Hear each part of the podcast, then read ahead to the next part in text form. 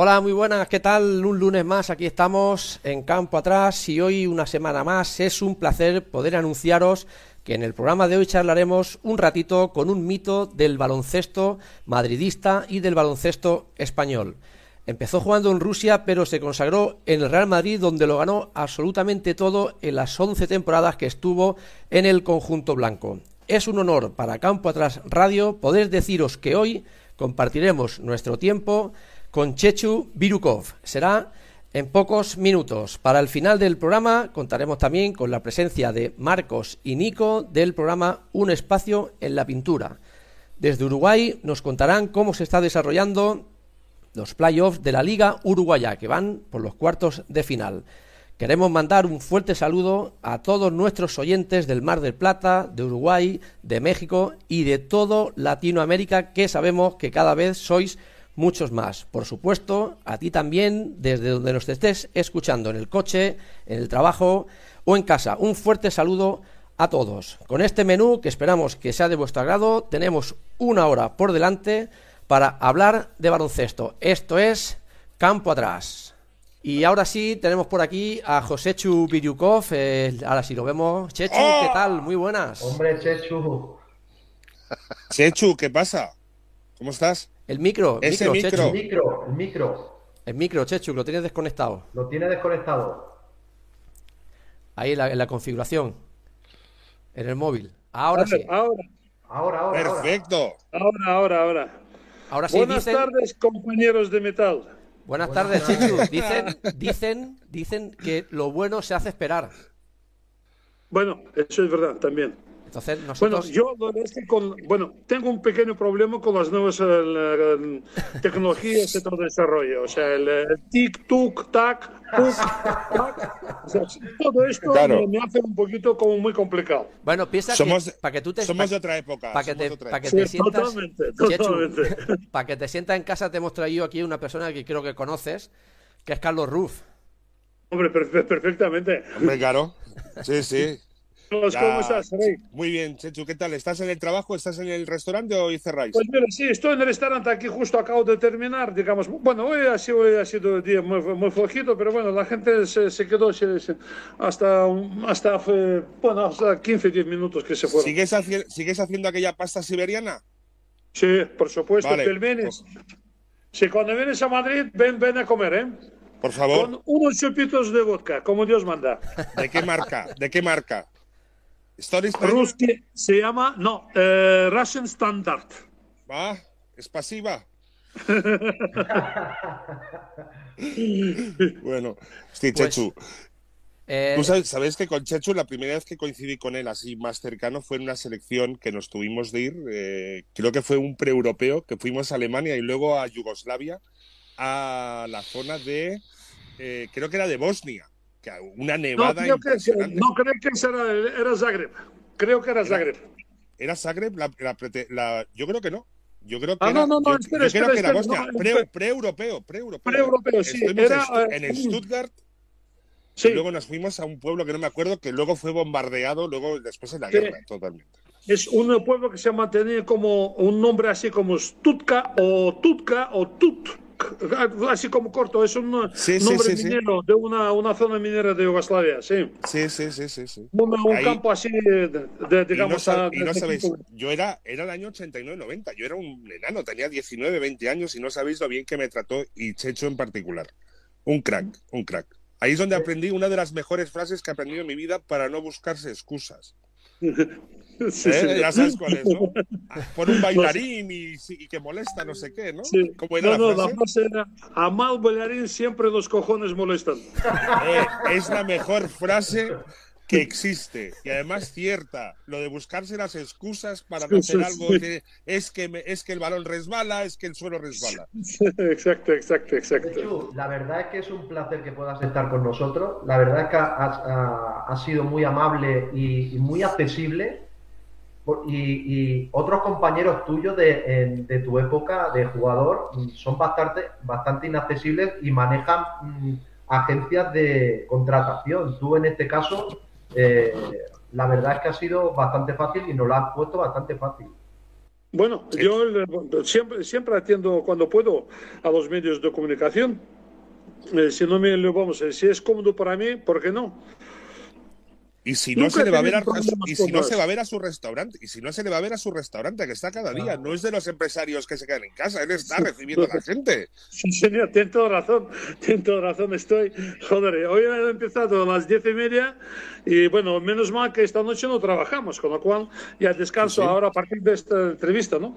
Que no vive en una oficina, que no vive en una oficina, que está ya, no, no sé si cocina, pero casi, no, casi. Cocinar no pero doy buenos consejos.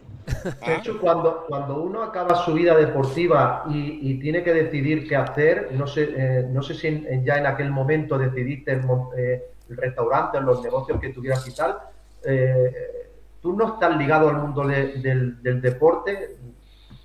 No, sabes, yo, mira, contestando a tu pregunta, yo cuando dejé, digamos, de, de baloncesto, tenía todavía, bueno, 32, 33 años y yo me ligué, bueno, tenía un par de amigos que le montamos eh, una agencia de representación, pero no de deportistas, montamos una agencia de, representación porque ellos tenían una productora, entonces yo lo que he hecho es el, eh, montar una agencia de presentación de actores y presentadores de televisión. Y trabajé eh, pues unos casi 20 años ahí en este, en este terreno. Lo que no sabéis que Checho hizo de actor en una serie de televisión. Bueno, de actor, una especie, ¿cómo se llama? De, de cameo, cameo, de cameo. El cameo, médico de familia. El médico de familia, sí, Me acuerdo, me acuerdo. Buenísimo. Bueno, salimos, si, no me equivoco, salimos los tres ahí. El Juanma, yo y este, ¿cómo se llama? Ituriaga, me parece ah, no, no, no, es en otra serie, es en otra serie, o sea, nada, siempre hacemos unos cameos como eran amigos nuestros productores, pues siempre nos pedían algún cameo y todo eso, ¿no? Claro. Entonces, el último, por ejemplo, he hecho en, el, en la serie, ahora no se puede nombrar mucho porque estamos en un momento un poco delicado, una serie sobre la mafia rusa que se llamaba eh, Movistar Nazdarovia. Entonces, en la primera en la primera etapa de seis capítulos, pues hago ahí, bueno, aparezco jugando al baloncesto. Una cosa rara, ¿eh? Sí, sí, una novedad para ti. Chechun, eh, siempre que, se habla de, de, Virukov, todo el mundo le viene a la cabeza ese famoso tiro que tú tienes. Cuenta por qué y qué te pasaba cuando te intentaban cambiar para mejorarte la mecánica y al final dijeron, mira, si tú tiras bien así, sigue tirando así. ¿Cómo, cómo era ese tiro que es apenas sin arco? ¿Por qué? ¿Por qué ese tiro? Bueno, te voy a decir con, franqueza, yo empecé a hablar sobre el tiro cuando abrí el restaurante, porque hasta este momento ni pensaba en el tiro ni nada por el estilo. Sí, había unos momentos que algún entrenador intentaba cambiar, pero sobre todo me di cuenta que la gente, o sea, cuando abrí el restaurante, mucha gente me empezó a preguntar sobre el tiro. Digo, pero ¿qué pasa con el tiro? Entonces me, me di cuenta, pues que le llamaba la atención, ¿no? El tiro. Sabéis que todo lo que dices es mentira, ¿no? Me han pegado el coñazo durante siglos del tiro. No, yo. Pues, pues, nadie le ha preguntado nunca, nadie. Eso te iba a decir. Nadie, es la primera vez. ¿eh?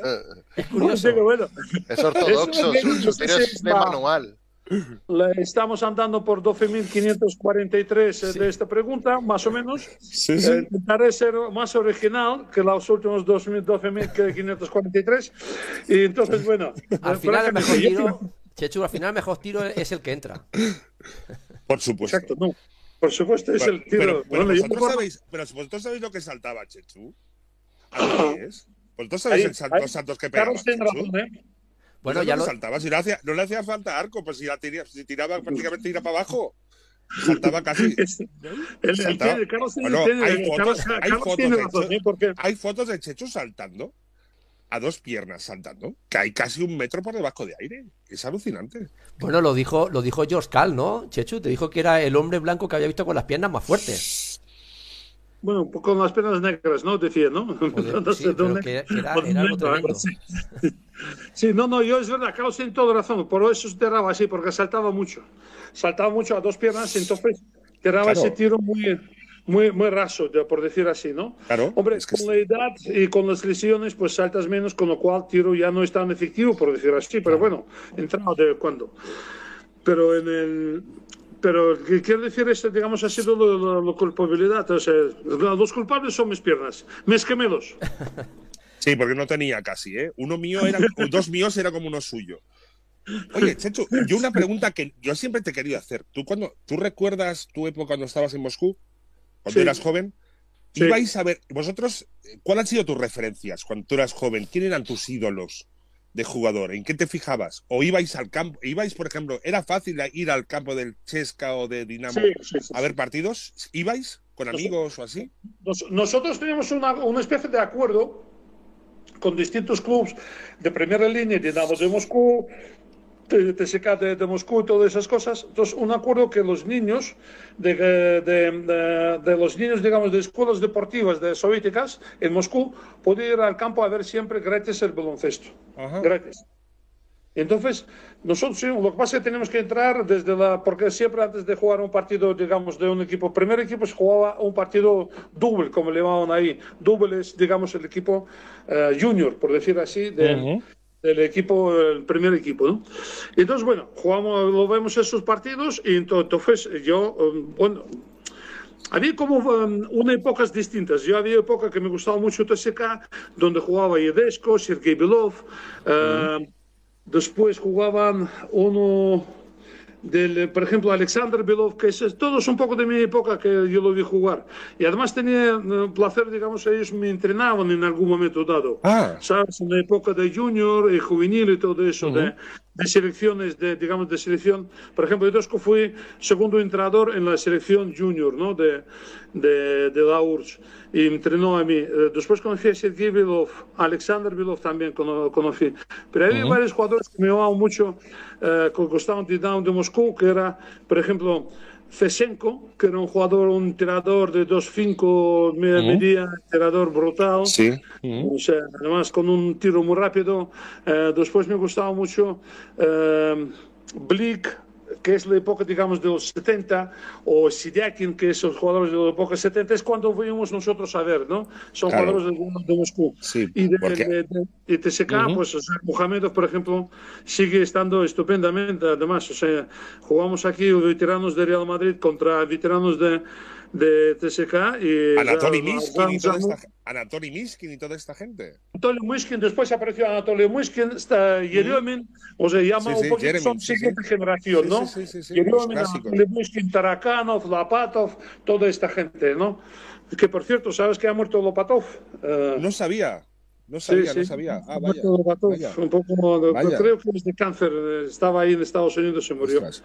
A mí el que me supo muy mal, que murió, además murió hace muchos años, en el 89, era una, una nueva figura emergente del TSK, Goborov. Cobro, sí.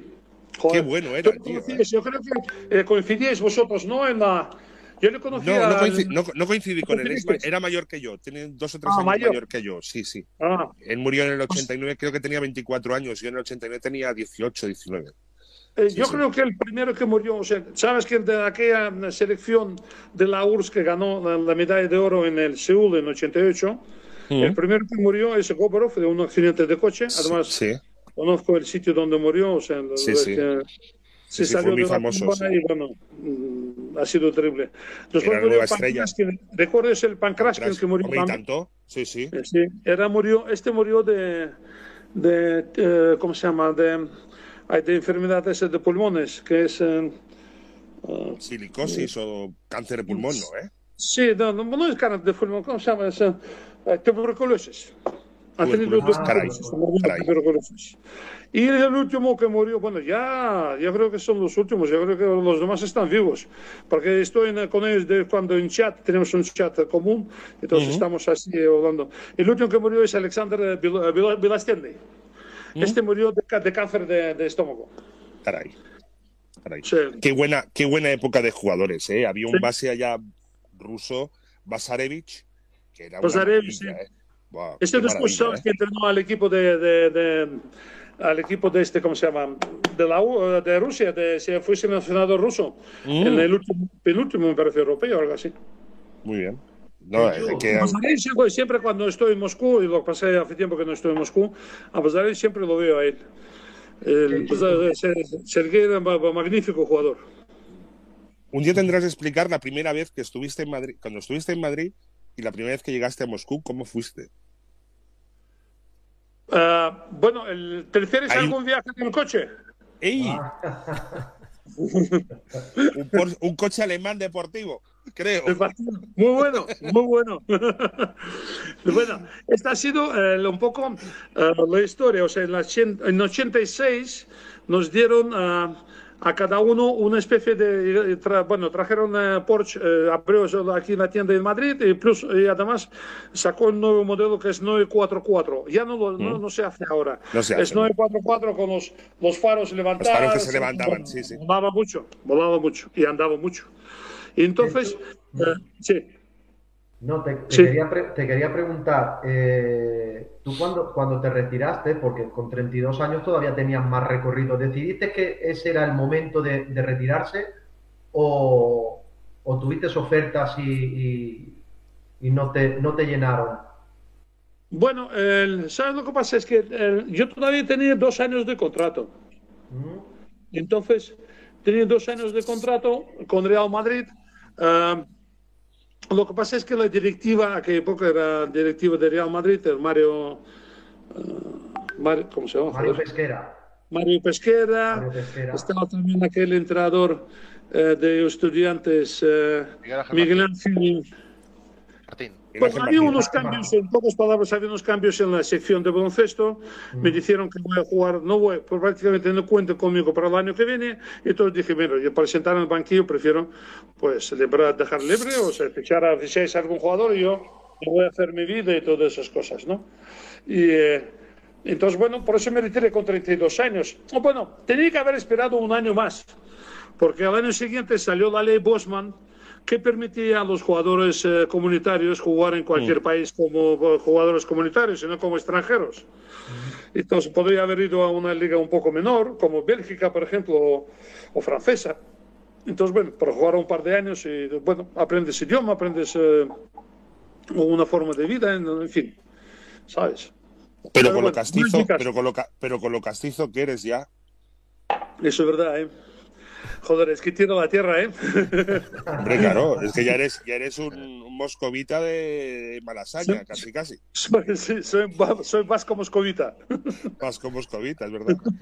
Checho, y me ha parecido un poco curioso tu fichaje por el Madrid, cómo se produjo, ¿no? Que un familiar tuyo tuvo que intervenir también, porque venías a jugar un partido. De hecho, estabas con los juveniles jugando en, en Bulgaria, creo, un campeonato con Rusia, Con Junior. Junior, Junior, y luego venías a, a jugar la Copa Coras contra el Juventud, creo que a Badalona. Yo estuve en ese partido. Y me parece que metiste, metiste alguna canasta que otra, y luego fue un familiar tuyo con unos periódicos a decir: Este es mi primo.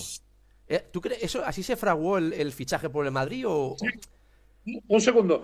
Viendo a Carlitos, el que me, me apetece también. Un, un segundo. Claro que sí. ¡Viva el deporte! Ah, ¿eh? eso de que es- y ya se sabe que los deportistas ni fumamos, ni bebemos, ni vamos no, no. mujeres, No, ¿eh? Eso, eso, Somos eso- unos santos. son Vamos. santos, santos. No, hombre, sí, por eso, favor. ese, ese de Carlos, eso es de, eso es de plástico, eso es de mentira. Sí, es un look strike de plástico, pero es un look strike.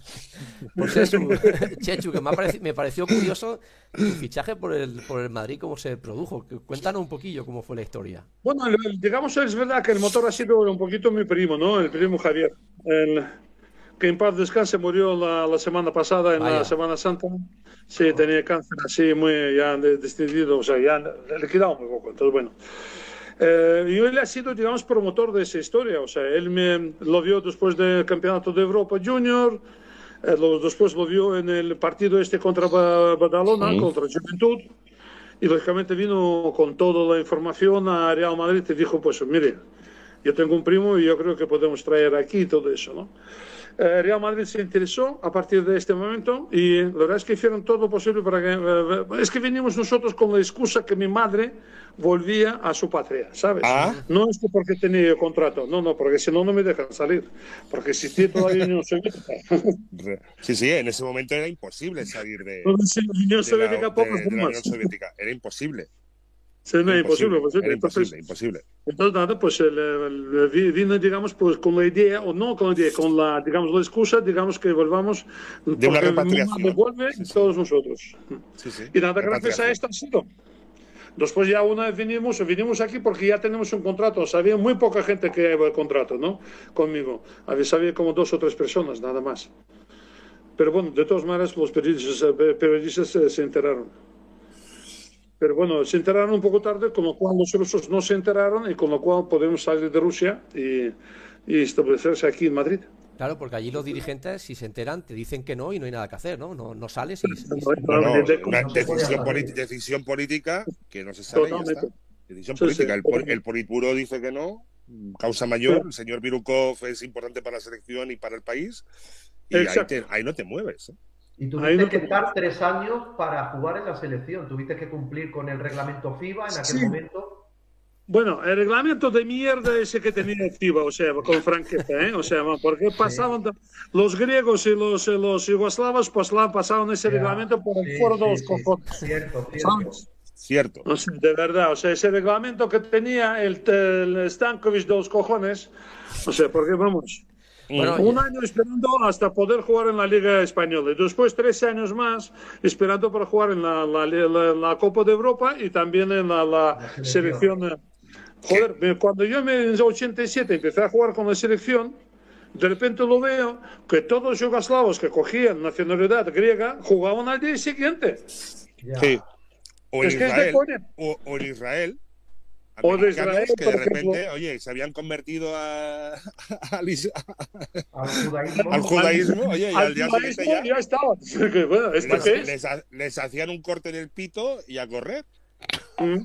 Es que los yugoslavos ya sabemos que un poquillo tramposillos son, tienen fama. Sí, y los griegos también. Eh, exacto, Boris- de hacer sus Pero es que no- vosotros no sabéis lo que mandaba Boris Stankovic en la FIBA. O sea, era, era, era, no era solamente el presidente. Él hacía y deshacía. Incluso hasta paraba marcadores y no tenía de rodar el marcador en la pista. O Sí, le añadía uno o dos segundos. ¿Recuerdas ese, Carlos, esos marcadores que los últimos cinco segundos duraban una... Minuto y medio, minuto y medio, sí, sí. O sea, Pero bueno, hasta que pero no eso es- metan la canasta no se terminaba. Pero le llamaban el, el- el marcador Einstein, porque el tiempo era relativo. Relativo, exactamente. Joder, Bueno, tanto no, sé, relativo. no sé si eso coincidió, esa época coincidió con, con el famoso tapón de Branco Montero, ¿no? Que también pasaron cosas raras. No, no, ¿verdad? antes, antes. Estamos hablando de marcadores, del típico Ah, marcador antes, de antes, rojas, ¿eh? No, A ver. es- es- es antes, antes, antes. El- el- la, la- estamos hablando, el, lo que habla Carlos es, digamos, el- los años que... Los, los años 80, 80. ¿eh? 80, años dorados, los años los 80. años dorados, los años de que Meneguín y Meneguín Bueno. y Kikanovic se pegaban con eh, tijeras en medio de la pista y cosas de eso. Sí, lo que hemos- Aquel- Eso ya no existe ya. Eso no Eso no existe. Era- no existe, no. Tú sabes que no cuando le ficharon a Kikanovic, me contaron aquí la historia, eh, ficharon a Kikanovic un equipo de, de, de Italia. Pero claro, Kikanovic tenía no mala fama. O sea, lo siguiente. Lo ¿no? siguiente. Entonces había unas apuestas entre los jugadores italianos que le meten la hostia más grande a Kikanovic. Y había una porra, una porra, no sé A quién ver ganó. quién era, que apostaba quién era el primero. Exacto, que- y lo más grande, o sea, la hostia más grande de todos, ¿no? Me he quedado flipado. Eh, Pero eso es muy de 80, ¿eh? O sea, esto Es de- muy de- de- 80, sí.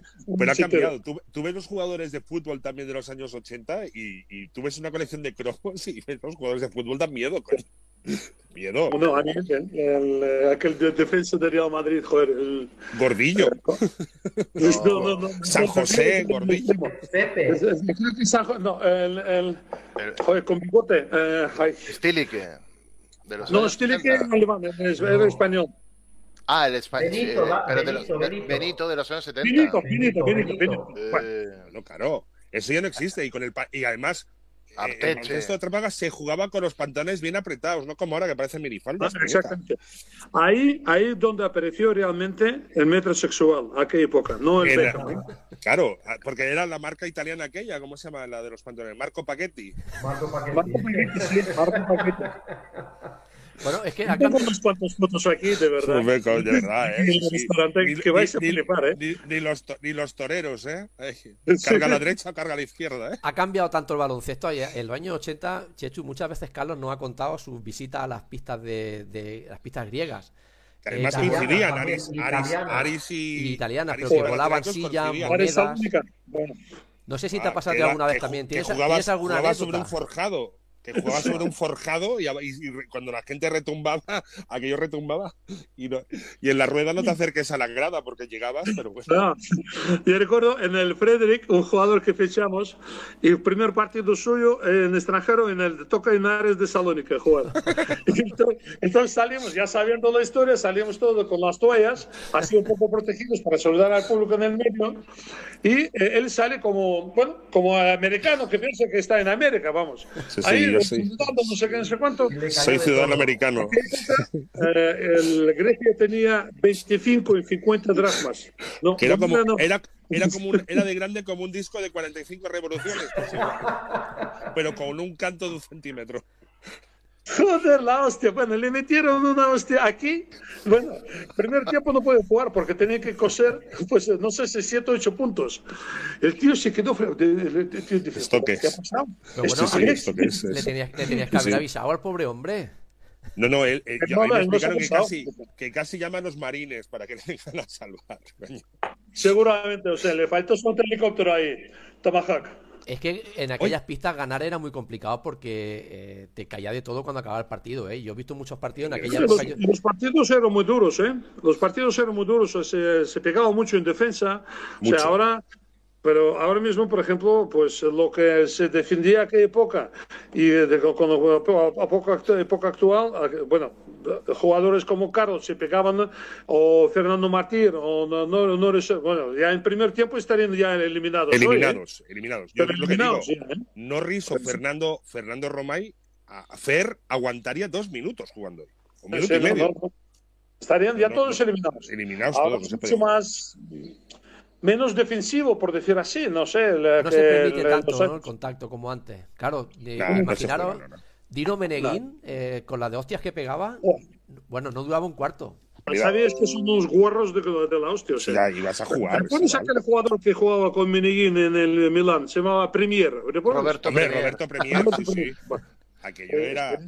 Esto no, no, bueno, este es un asesino a sueldo, vamos, o sea. Pero sí, el, el- como siempre poco gordito, metía Claro. todos los tiros y te pegaba unos hostias que vamos, Sí. hacía una falta casi Hacía la que- cara, casi eh, que- hacía pinta. La- Físicamente ya parecía. No, pero ya- o sea, ya- tenía de- Este y otro, y otro que solamente había que verle la cara de, del Scavolini, que era Zampolini. Trampolines, joder. Que, pare- que parecía, que parecía tú, tú has visto, habéis visto el padrino, ¿no? Pues el, el- el sicario del padrino, pues tenía, el- pues podía ser él, perfectamente, es que perfectamente. ya no quedan jugadores que- italianos como eso. Los jugadores No. italianos de ahora. Lo del karate press, era más karate que press, por eso. Es acojonante. Los italianos jugaban época, y eran muy, muy, vamos, un equipo a batir, eran muy complicados y, joder, de verdad, o sea, metían, pero vamos, durísimos, no, lo siguiente, o sea, y después aparecieron ya los griegos, aparecieron después eh, turcos, pero Sí, pero empezando... turcos ya eran muy atrás, italianos, Bueno, atrás, italianos, sí. Los primeros son italianos, Sí, sí, italianos. gladiadores, joder. Y hay, y hay un jugador que igual Checho se acuerda que era, fue compañero suyo, que era muy alto, que se llamaba Arvidas eh, Sabonis, creo. Hombre, este, Este de- jugó, ¿sabes un lo- jugó unos pocos sabes? años este. ¿Sabes lo que más me impresionaba de Arvidas, Chechu? Sí, La voz, la voz. Los, los, los, los aullidos que pegaba cuando jugaba, eso acojonaba. Cuando tiraba y, gritaba, es que parecía un oso. Oye, Chechu, ¿te puedo hacer una pregunta así un poco incómoda respecto a Arvidas? sí. Porque esto como espectador de la tele siempre se veía, y yo me reía mucho porque hacía mucha gracia, la relación Arvidas-Sabonis Antúnez, ¿qué tal era? Porque, porque, los, porque las broncas que terrible, terrible. le terrible. metía unos, mo- unos mocos. La- hueso, ¿eh? Has se- pinchado en hueso, ¿eh? No, es que en la tele ya se veía que lo odiaba, de, que lo, de inútil para arriba, y desde fuera, ¿eh? Digo, ¿esto es en el vestuario? ¿De, de qué hablan en el vestuario? Porque no Yo se la entiende. última, la, la- la última vez cuando lo vi llorar, pero llorar, ¿eh? O sea, llorar de verdad. Sabas, tú imagínate 2.20 llorando y diciendo, por favor, Checho, explícale a este tío cómo hay que jugar al baloncesto. Y él decía, sabes, es que no me escucha. Él no me escucha a mí tampoco. O sea, ¿qué te parece si nos reunimos y hacemos y tú explicas no, no sé qué? Y hemos intentado, pero José, José también es muy tozudo, ¿sabes? Entonces era un conflicto co- constante entre uno y otro, ¿no? Entonces, bueno, se le veía desesperado, desesperado.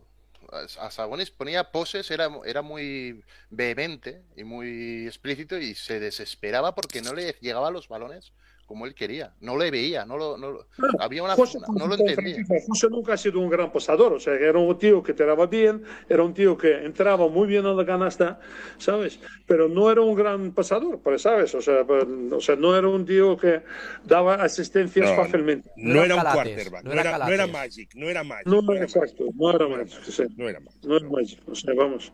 El Joe Llorente, el Pablo Lasso, desde Mm. aquella época, otros jugadores pasaban muy bien, los bases, digamos, pero eh, José era un base, pero no pasaba, no, o sea, no le gustaba pasar, era le gustaba jugar mucho con balón.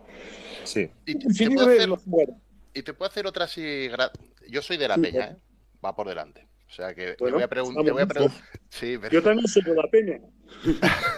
No se Cuando jugabas no se notaba, macho. Porque De que la- nos mata- ven que nos De la peña de los amiga, de la peña de los amantes del Rioja. Yo recuerdo el triple. No sé si te acuerdas el triple que metiste llegando al descanso en el quinto partido de la final del 93. Que tablero, aquello, a, aquí a tablero, aquello fue una puñalada al corazón. Allí ganasteis el partido con ese triple. Pero Sí, de acuerdo preguntar, contigo, porque hicieron un primer tiempo excepcional, absolutamente. excepcional, Bueno, y, y lo Te voy a decir una cosa. Aquella época, batir a la Peña era muy, muy, muy difícil. ¿eh? Porque nosotros, si no me equivoco, este mismo año perdemos contra ellos en los cuartos de final para Final Four. Si no me No, equivoco. Este- No, eso fue al año siguiente. El siguiente, el año Al, al siguiente. va. siguiente. E- Ese año eh, la Peña fue, fue- se eliminó en la fase de grupos en el último partido. Empezó fatal y ganaron como los siete últimos partidos y perdieron por el Averas y no se clasificó. Eh, fue la última temporada de No. Lolo. Pues mira, el- Pero en aquel playoff con vosotros, que llegasteis al quinto partido, 2-0 en Madrid y empataron en Badalona, y la primera parte estaba siendo brutal y les estampaste, les estampaste un triple que ya en la segunda parte salieron los pobres que ya... Yo, por suerte, ya no estaba. ¿Tú ya no estabas, Carlos, en aquel momento? No, en 93 no. Bueno, pero Chechu lo has sufrido también. Bien. En tus carnes bien Sí, sufrido. sí, no, no. Hombre, Pero, yo a yo Chechu nunca lo yo hasta- Yo hasta el estuve hasta- 93. yo, me- yo hasta el 93, 92, 93 estuve. Después de la Olimpiada yo estuve fuera. Entraron el, lo que dices tú, Bosman. Ya no me quisieron. Igual estaba Kopiki, Ferran, Corny, Kopiki, Thompson. Pero a Kopiki ti, fue te me tocó, su- a ti te tocó la época de, de, de, de, Lolo, ¿no? Era- A mí me era- tocó, sí, sí, Lolo sí. Lolo sí que me tocó. Sí, sí, dos años. Las, dos ligas y perder en Estambul la. Estambul, sí. Eh, Bueno, en la Copa también han ganado, ¿no? Sí.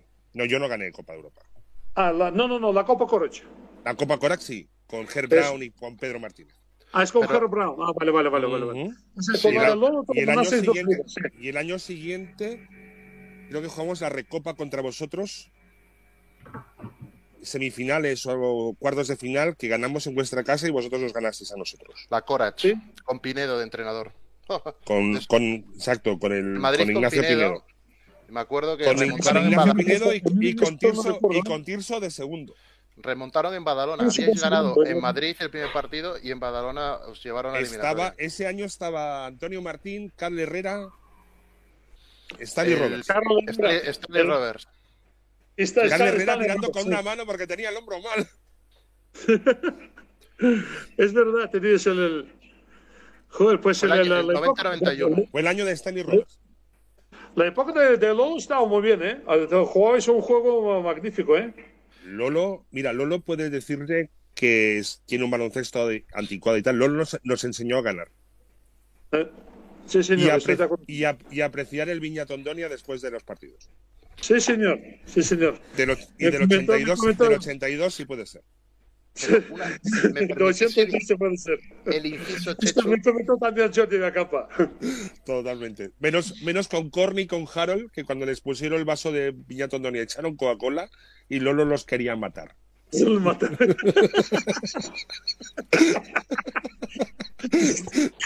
¡Desgraciado! ¿Sabes qué me dice Lodo? El, primer, después del primer de entrenamiento que tengo yo con estos, eh, eh, con Real Madrid, estamos en la cafetería de Real Madrid, ahí en el pabellón deportivo, y entonces, eh, bueno, después del entrenamiento, pues todo el mundo nos fuimos a la cafetería, no sé qué es cuánto, dando, dándome bienvenida, ¿no? Y cuando me preguntan, ¿tú qué vas a tomar? Digo, pues yo voy a tomar una Coca-Cola. Y Lodo me dice, Mira, en este equipo se toma tres cosas: agua, vino o cerveza. Pero esta mierda americana está prohibida. Lolo, eh, qué especial es Lolo, eh. Sí, muy especial. Ya, digo, joder, ya le pensé, este es mi equipo. Ese es mi, este equipo, es mi equipo, totalmente.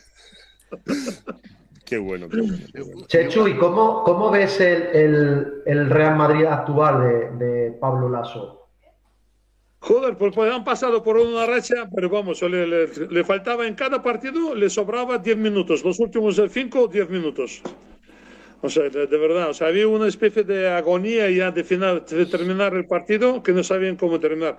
Ahora yo creo que están van en buena línea, veremos cómo, porque el equipo no está mal, ¿eh? desde el punto de vista, el equipo no está mal, pero ha entrado en una crisis, digamos, y además son un poco crisis tonta, ¿eh? o sea, de repente se, se, se bloquearon, digamos. ¿no? Sí, sí, de, de, creértelo, de empezar los partidos a ver de cuánto vamos a ganar, a pensar, mmm, a ver si perdemos. Es esa, es esa, ah. es esa cosa de cabeza, ¿eh? Sí, es de, de llegar a un campo a decir de cuánto vamos a ganar hoy, a decir, ay, que nos que, que, que perdemos. O sea, además es, esto, esto pasa a veces en los equipos, eso pasa, o sea, no es una, digamos, una, un secreto, es, hay, esos, hay, esos, bloqueos mentales. Pero sobre sí. todo la gente pensaba que estaba pasando algo en el vestuario, no, sé, no, no, pasaba realmente, bueno, hay problemas como siempre, como en cualquier vestuario, pero realmente no es el, digamos, problema de vestuario, es un poco cabeza, o sea, problema de mental, digamos, de personas, ¿no? Sí. Pero, y bueno, cuando, y, y cuando se llegan y cuando se llegan los equipos siempre a ese momento de que el equipo no está bien y en vez de luchar todos juntos, cada uno dice, mira, voy a hacer mis números y voy a remar por mi lado, es el final del equipo. ¿eh? es el final del equipo.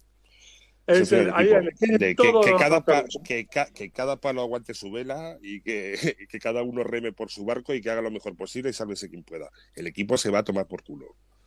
Pues... Bueno, mira lo que está pasando. Perdona que te he interrumpido, pero el, mira lo que está pasando. Yo, por ejemplo, el NBA no, no puedo ver. Yo en el, el la regular season, regular season de NBA no puedo ver porque todo el mundo tira, o sea, hacen sus estadísticas. Todo Números, claro. Sí, Números. Sí, sí.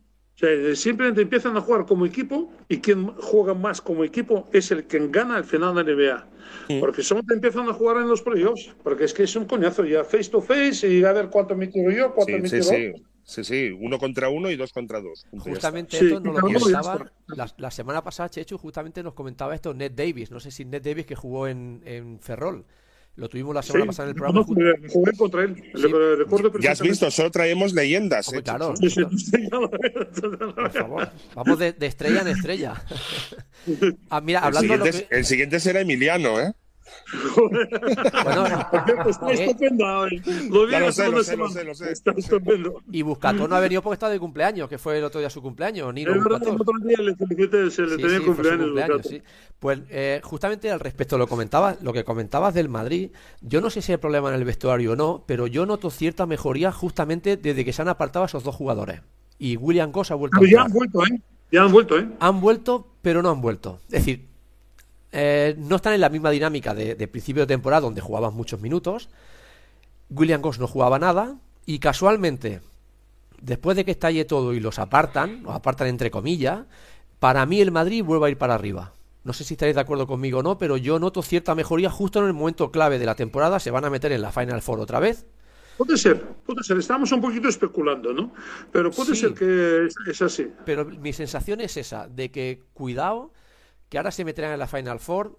El Barça no está bien. Si se consigue meter en la Final Four también, eh, no te voy a decir que el camino sea fácil, nunca lo es.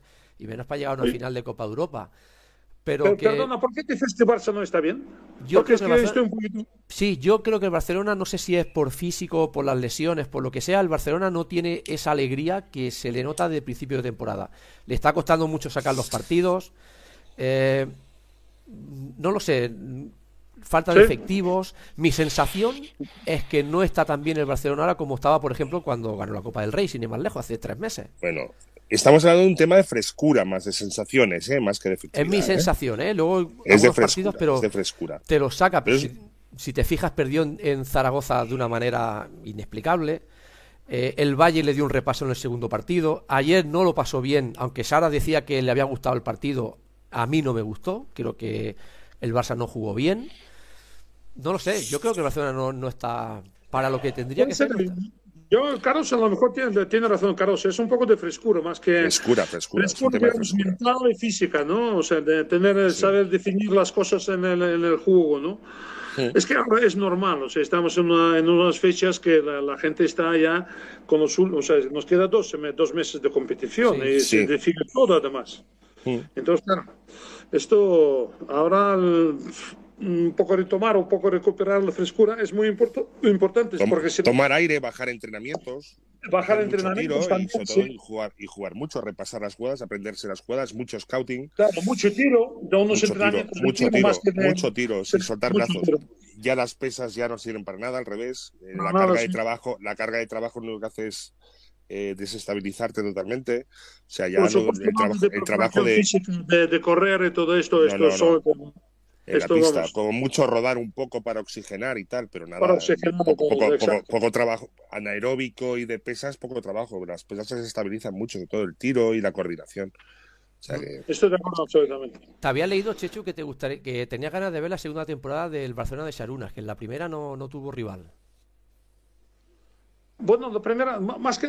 Sí, ¿sabes lo que pasa? Es que yo creo que el. Estaba bien en la primera, yo creo que la, la primera ha hecho bastante bien.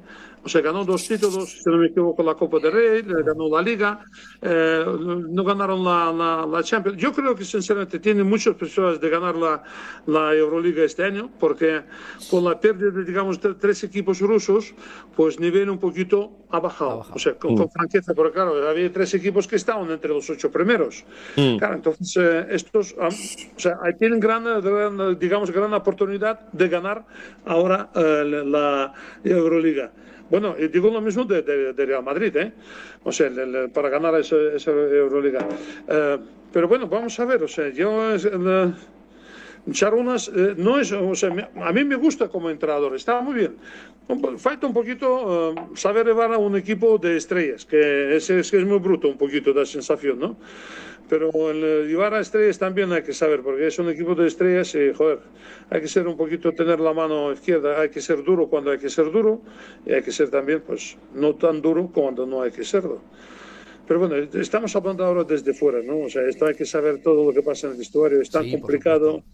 Estamos hablando de, de 12 jugadores con sus suegros, con sus historias, eh, más la, la- la, digamos, pues la presión mediática, la presión, digamos, física, la presión del club también, porque el fútbol no va bien este año, lógicamente, entonces lo único que queda es, digamos, pues baloncesto, para rematar un poquito la temporada, ¿sabes? Entonces, bueno, en fin, esto, Sí. esto es lo que pasa en los grandes clubes, que esto es, que a veces pasa esto. Oye, ahora que hablabas de grandes personalidades y tal, tú has jugado con personalidades muy fuertes en el equipo. Con Sí. Drasen, con Arvidas.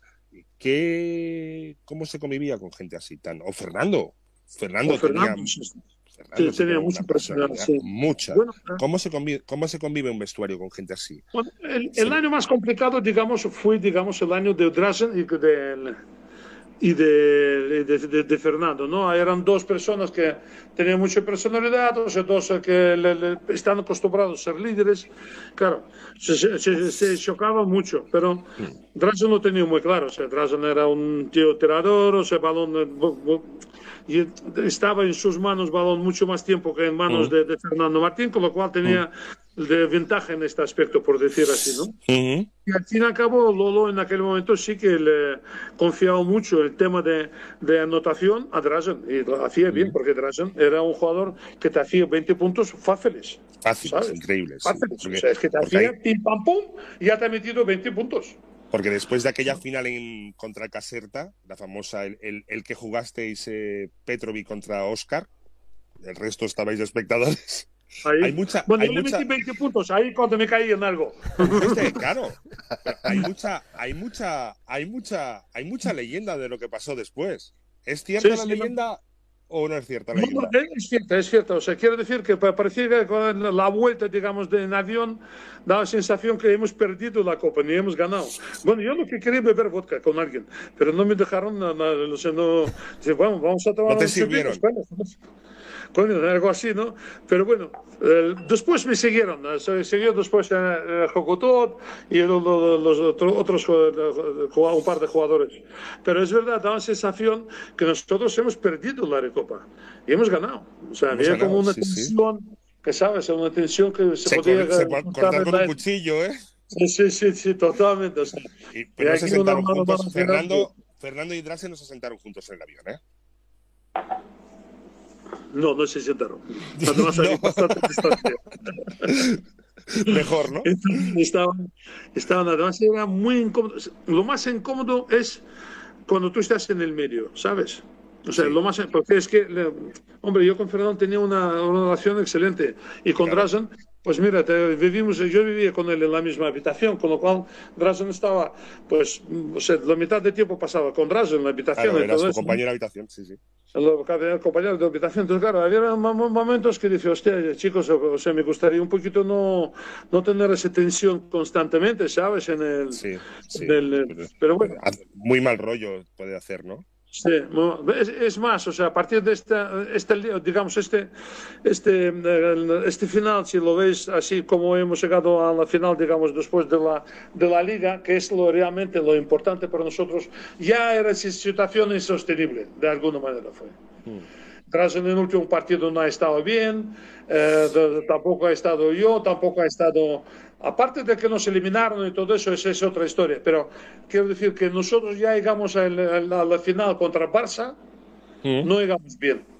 Ya, ya, Y ya. final- Sensación de, fin- de final de ciclo casi, ¿no? sí, Eh, esto. exacto, exacto. Y una, una pregunta, Chechu. Eh, Vosotros siendo el, Ma- el- el- Gran Madrid, el, el club más dominador de España y prácticamente de Europa, acostumbrado a esa hegemonía como club, en los años 80, la irrupción del Barcelona, con, con Epi y Sibilio a la cabeza, desde el otro lado, que sois vosotros, el Real Madrid, ¿cómo lo vivisteis eh, esa pequeña hegemonía de tres o cuatro temporadas consecutivas del Barça de Aito?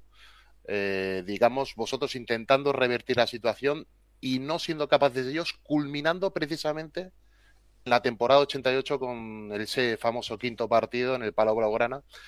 Ese- esos ambientes que teníais en el Palau, ¿cómo lo vivíais desde, desde la Bueno. parte dominadora, pero que estabais viendo el sorpaso y que no erais capaces de dar con la tecla y que cuando parecía que sí habéis dado con la tecla, porque en aquella temporada les habéis ganado todos los partidos, llega el momento clave y os presentáis al quinto partido en el Palo Blaugrana.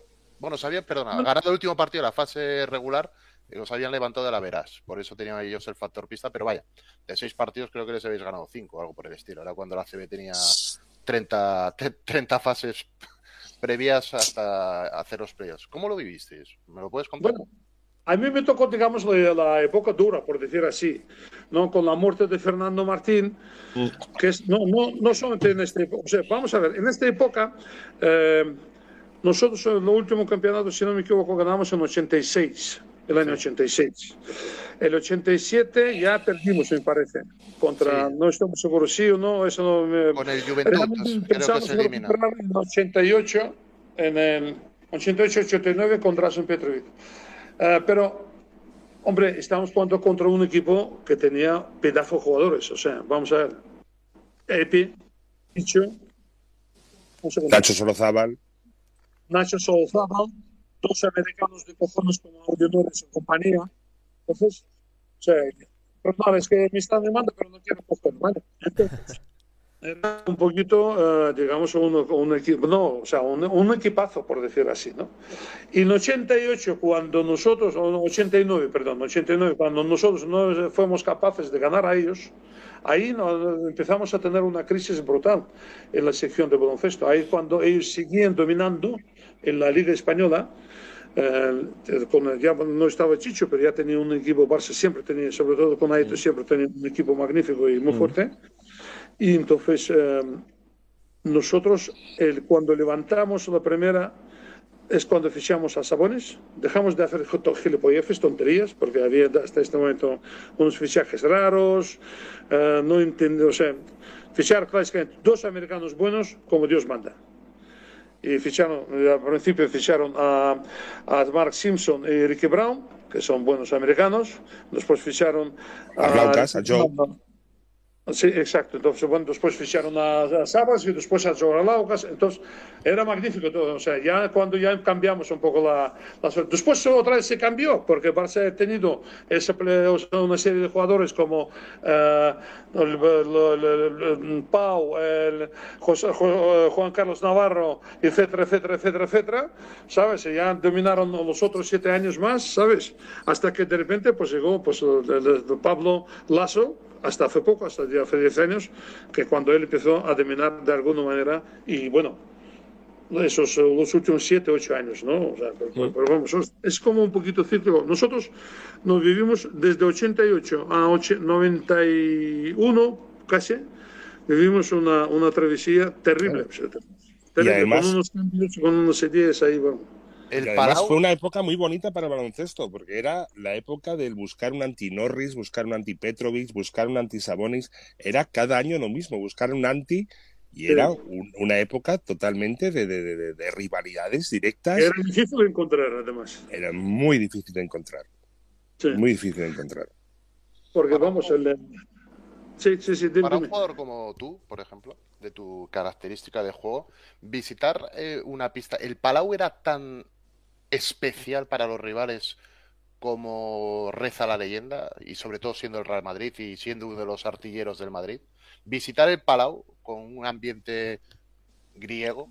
Eh, hostil. Hostil, o, o, pero hostil. con el Madrid multiplicado por 10. Hostilidad. Sí. Y encima, había, pues, para un jugador que, no, que es. Porque había reminiscencias futboleras. Que vive de la precisión. Un tirador, un anotador de perímetro que tiene que estar concentrado. Hostia. Eh, coño, a ver. Bueno, a mí no me parecieron tan hostil, me parecieron todos muy simpáticos, ¿eh? Muy... era, era un... Te saludaban todos y. y sobre un todo. Con... De, de, esa alegría, esa fiesta de baloncesto, vamos, no sé, que te imaban de todo. O sea, menos guapo, menos guapo de todo, ¿eh? De todo, menos guapo. Yo recuerdo, había una, una escena en el Palau. Uh, sentados, estábamos sentados en la. En la en, la, el banquillo, bueno, ahí detrás hay público, estamos sentados yo y eh, Fernando, la, la, Fernando Romay. Y hay una, había una pareja, parece que son, eh, vamos, de toda la vida, ahí los uh, socios de, de Barcelona, viven así como buena familia, o sea, sabe, un hombre y mujer, sí, sí. ya mayores, o sea, sesenta y tantos años, sí. nos, y nos ponían...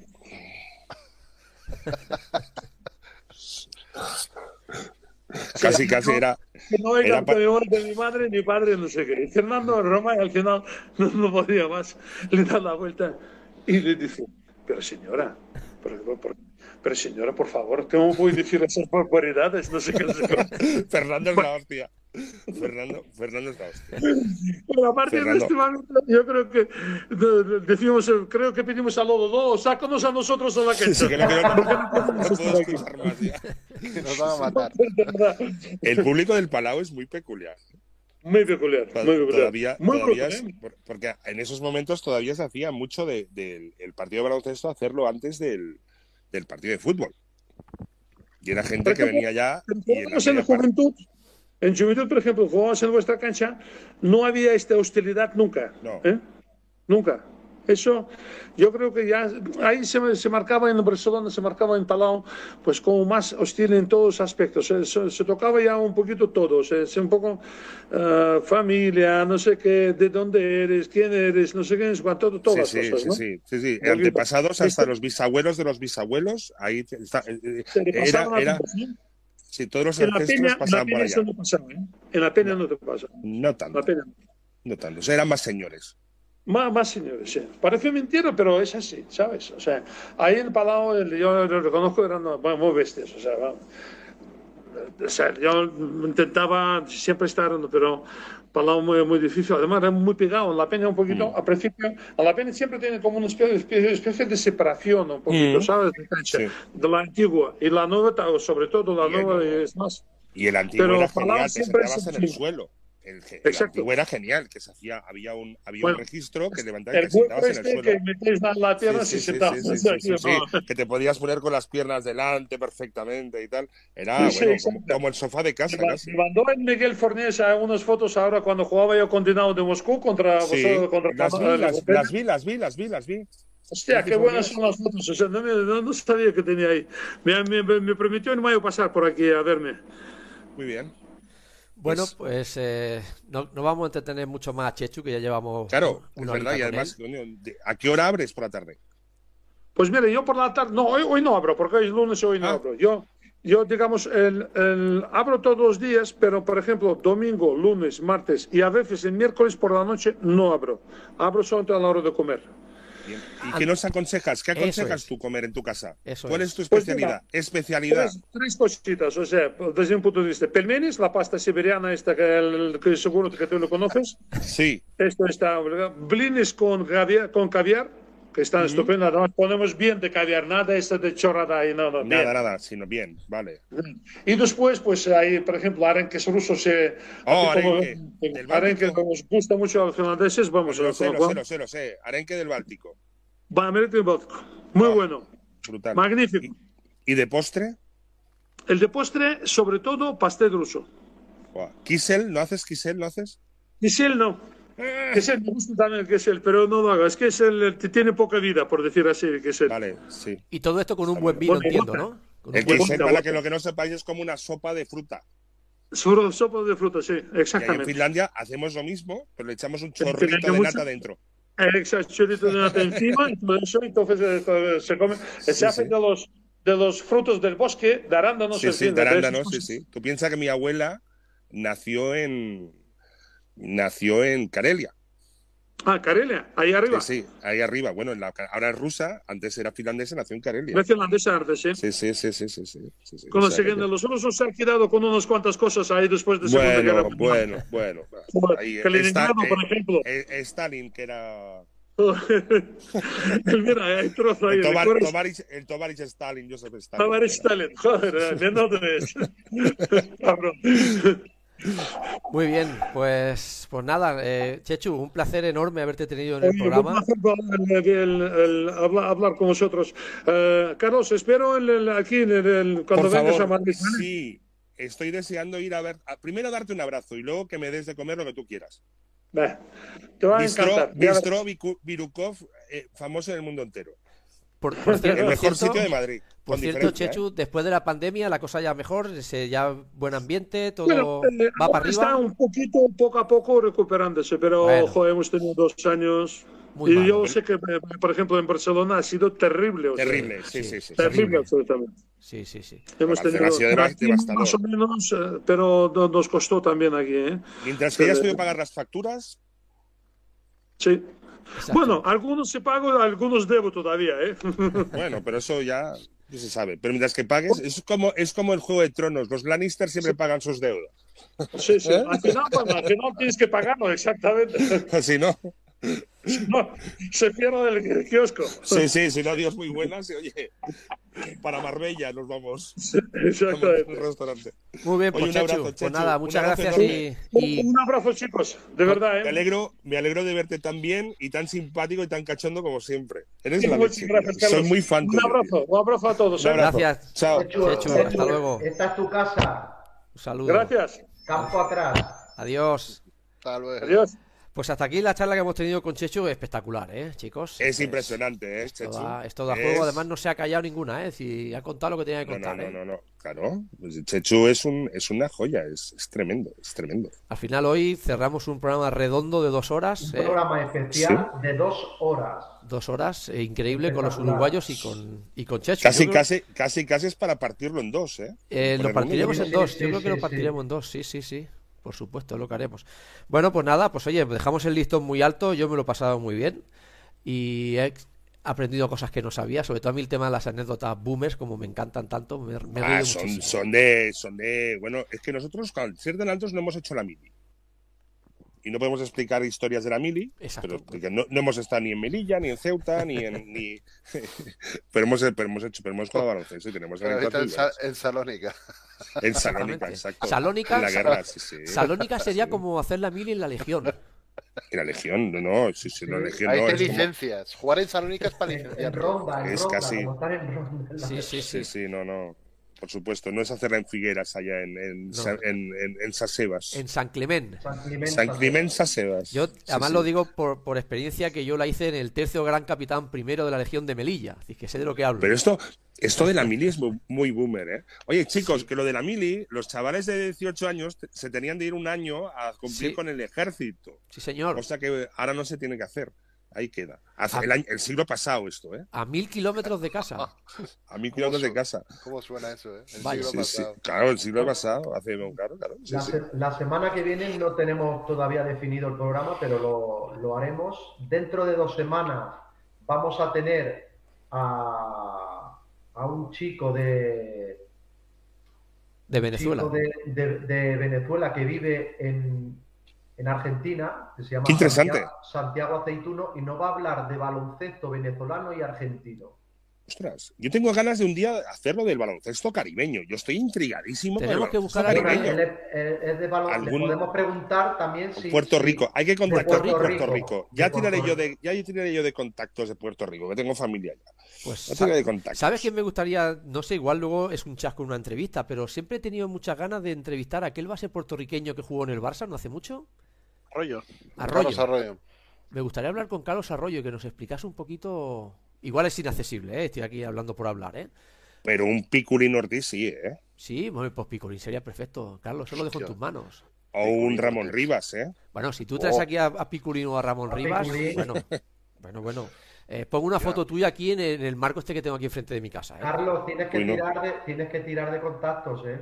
Sí. Bueno, eh, Poquito. Tirad vosotros, hombre, que sabéis más que yo. No, no, no cuesta. Ese, baloncesto porque- caribeño, yo estoy intrigado de aquello que nos Yo estoy contó baloncesto de caribeño, yo me he enamorado del baloncesto caribeño. baloncesto caribeño. Por cierto, es que, es que más parece que sea como va, una especie Freestyle. entre, no sé. es freestyle, sí, sí. ¿eh? Suena un poco de Sí, sí, showtime. es que, mira que se decía mucho aquello de va- vais a ritmo de samba. Y dice, coño, pues si vas a un ritmo de samba al de Oscar, ¿vale? Pero el ritmo caribeño que debe ser tipo reggaetón, una cosa así. Sí, debe ser alegre sobre todo, ¿eh? Baloncesto alegre. Alegre, alegre, sí, sí. Pues nada, aquí mandamos un fuerte saludo. Hemos tenido en el chat, hemos tenido a, a Marcos Sarachu que se quedó escuchándonos, que nos dice que tremendo programa, que gracias equipo. Al tiempo de tres, de siempre también encantado con las anécdotas que ha contado eh, Chechu. También nos contaba de Antúnez, que era un gigoló, que se dedicaba a ligar con la chavala antes de entrar al pabellón. Anda, Nos decía por aquí el amigo Tiempo. Eh, Pablo Silva también, desde Uruguay, también nos mandaba saludos a Marcos, cuando estado hablando con, con los amigos de Espacio en la Pintura. Y nada, muchísima gente hemos tenido en YouTube, ¿eh? Hoy hemos batido récords, ¿eh? caray. Hoy sí. Pues un saludo a todos y muchas gracias por seguirnos. Sí, tanto- Ya veis que estamos, estamos eh, más locos que otra cosa, Bueno, pero pero que no disimulamos, ¿eh? O sea, no, hacemos no, no. papel, somos, somos así, ¿eh? O sea, no- somos tal cual nos escucha. So- Exacto. Somos Y- naturales como la vida misma. Y entretenemos a la gente, que es lo que se trata. Al final es sentarse en un ratito, mientras hace la faena de casa, se pone el podcast y escucha campo atrás. Porque siempre jugamos en la pintura y le traemos invitados de calidad. Efectivamente. Pero pintura, pero pintura fresca, ¿eh? Aquella de que, de que te quedan los zapatos ahí marcados, ¿eh? O sea que- Sí, señor. Pues nada, chicos, será hasta la semana que viene, que la semana que viene decir que lo ponemos un poco en duda porque yo el día eh, 28 de abril, que es jueves, me operan y no sé si estaré disponible para el lunes.